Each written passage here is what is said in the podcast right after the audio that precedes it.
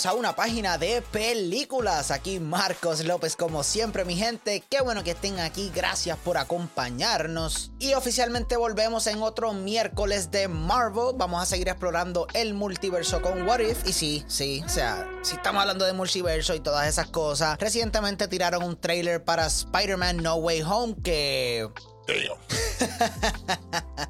No les voy a hablar mucho del trailer aquí porque voy a hacer un episodio de eso más adelante. Quiero irme bien in depth en las cosas que vimos en el episodio, diferentes personajes, qué puede significar esto, así que estén pendientes para eso. Pero mientras tanto, vamos a seguir explorando el multiverso con What If y en el episodio de hoy vamos a estar hablando de qué pasaría si los Avengers nunca se hubiesen formado. Y mi gente, este episodio se desarrolla a través de esa primera semana que Nick Fury nos dice que pasaron un montón de eventos, Iron Man 2, Incredible Hulk, Donde Fury estaba reclutando a los Avengers. Pero, ¿qué pasaría si alguien comenzara a matar todas estas personas antes de que se convirtieran en héroes? ¿Qué? O sea, ¿dónde eso nos deja a nosotros sin los Earth Mightiest Heroes? Sin una defensa concreta, ¿qué es la que hay?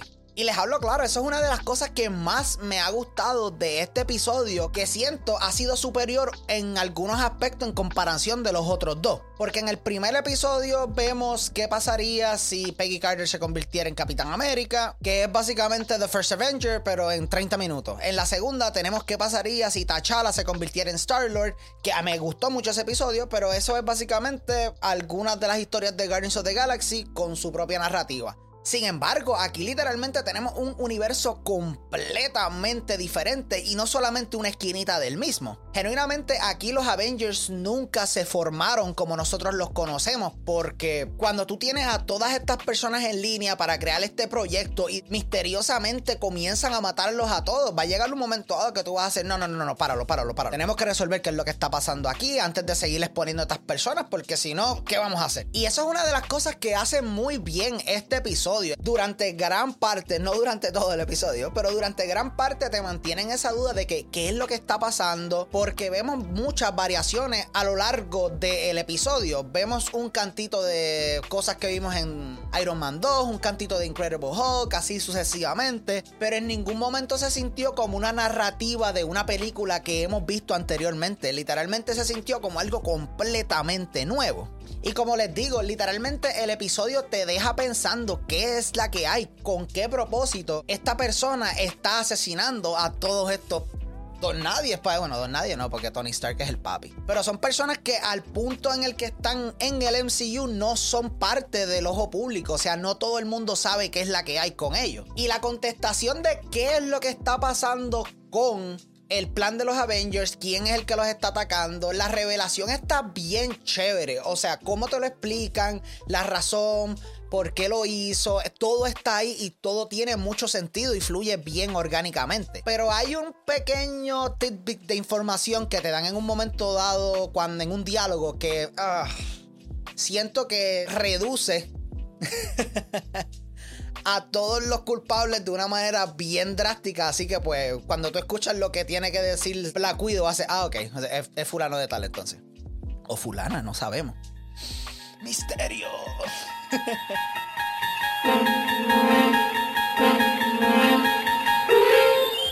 También quiero mencionarles que el voice acting en este episodio es mucho mejor que anteriormente en la serie, porque me sí, me encantó escuchar a Chadwick Boseman como Star Lord, como T'Challa. Esto fue. Chef Kiss. Sin embargo, Samuel L. Jackson demuestra por qué es una de las personas que va a seguir en el MCU hasta que el tipo se retire. Básicamente, el tipo se ha convertido en el personaje de Nick Fury y eso se demuestra nuevamente aquí porque es un personaje bien entretenido, que no ha pasado por muchas de las cosas que ha pasado en Nick Fury que hemos visto en las películas. Sin embargo, tiene que irse al forefront porque están matando a todas estas personas, así que él tiene que meter mano. Puedo decir exactamente lo mismo de Tom Hiddleston como Loki, que anteriormente lo vimos en su serie, que tuvo. Mm, esa serie estuvo espectacular. Pero aquí vemos que después de ciertos eventos, no tenemos a los Avengers para defender al planeta. Él llega con una invasión asgardiana, todo súper brutal. Y lentamente comienza a moldear todo a la manera para que le convenga a él, para él salir hacia adelante. Y yo, ah, este tipo definitivamente es Loki, porque es tan slimy. Están ayudándose mutuamente, pero él va a ser, ok, ok, yo te voy a pasar la mano y ¡za! puñala. Pero el episodio está bien chévere, pero les voy a hablar claro, hay una que otra cosa que no me encantó. Específicamente tengo que hablarles de Scarlett Johansson o la falta de Scarlett Johansson en esta serie. Y es que se siente bien marcado, o sea, se siente muy, muy marcado porque, tú sabes, Scarlett Johansson está demandando a Disney, esas personas pues no se...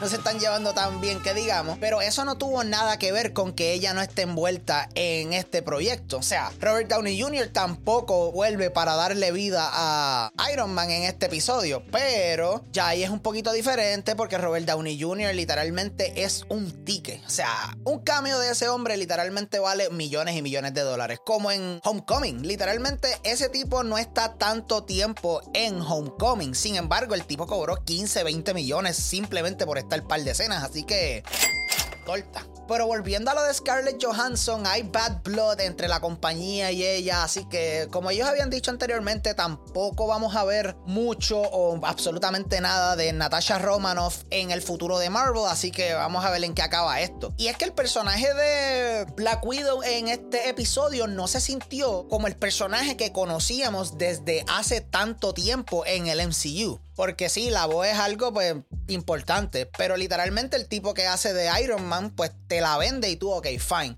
Pero en esto el personaje de Natasha se siente un poquito más jokey, se siente un poquito más relax y no es algo tan serio como ella es en las películas. No estoy diciendo que ella era el stoic como si fuese Thor antes de que le hicieran el rework, pero ella era una agente secreta que mató un montón de gente. Así que no me la esperaba haciendo tanto chiste y menos cuando ella es una de las principales culpables o sospechosas, mejor dicho, de todo lo que está pasando con los Avengers y por qué los están matando. Porque eso es un aspecto bien chévere que tuvo el episodio. Es que Black Widow y Hawkeye se veían como los chivos expiatorios. Literalmente, cada vez que pasaba algo con alguno de los Avengers que los mataban, ¡pum! explotaba algo y literalmente ellos estaban en el medio de todo el reguero. Así que, papi, te vamos a arrestar. Y eso está bien nice, como les digo, ese aspecto de que ellos los culpaban y ellos de cierta manera tenían que ir descubriendo quiénes fueron los que estaban detrás de estos atentados sin la ayuda de Shield, sin la ayuda del gobierno. Por otro lado, ya les había mencionado que el twist en sí del el episodio está muy, muy bien hecho. O sea, tiene sentido, fluye muy bien. Literalmente es la viva definición de What If. Y me encantó todo lo que el personaje estaba implicando, todo lo que tenía que ver, o sea, toda la historia que eso traía. Pero ese one detail, mano, revelaron ese nombre y literalmente tú haces, ok, pues fulano. y se acabó. Para terminar, mi gente, yo siento que yo les había dicho esto anteriormente en el primer episodio y es que esta serie se siente un poquito más jaja, jokey jokey que muchas otras cosas en el MCU. Y yo entiendo, es animado, también están intentando appeal a una audiencia más joven, pero eso no es una excusa para tirarte unos chistes bien charros. o sea, y en este episodio uh, hubo par de esos. Pero en resumen, mi gente, me encanta por dónde se está dirigiendo esta serie de What If. Me encanta que en cada episodio estamos viendo algo sumamente diferente, cosas weird que probablemente nunca hubiésemos visto en una película. Pero pues aquí está What If para cumplir todas esas nerdas expectativas. Hay muchos cliffhangers en esto, o sea, todo el mundo está esperando que ya esta serie conecte en algún momento dado, aunque a mí me hubiese gustado in a way, que fuese una antología, que tú pudieras ver cualquier episodio y pues pum, ya, no necesitas ver absolutamente nada. Pero hey, si lo logran conectar de una manera bien chévere a través del multiverso que han estado creando, no tengo ningún tipo de problema. Así que otro muy buen episodio que nos da What If, mi gente. Directito para Disney Plus, no se van a arrepentir. By the way, ¿ustedes se acuerdan que Colson era un fan bien hardcore de Capitán América? Deja que. Deja que escuchen el password de la computadora del. Es como cuando te preguntan cuál es tu email, el rockerito 28. Y eso ha sido todo por el episodio de hoy, mi gente. Espero que se lo hayan disfrutado y como siempre, gracias por el apoyo. Nada de esto sería posible sin cada uno de ustedes. Son los duros. Queremos agradecerles más todavía, mi gente, porque recientemente llegamos a los 150 mil seguidores en nuestra página de Facebook y... Ah, no cabemos, mi gente. Eternamente agradecidos, en verdad. Y si tienen algún tema o recomendación para el programa, no duden en escribirnos a nuestro email que es at una página de películas a gmail.com o seguir nuestras redes sociales que estamos en todos lados como PD Películas. Allá la orden. Así que se me cuidan, mi gente, y sin mucho preámbulo. Vámonos para el cine.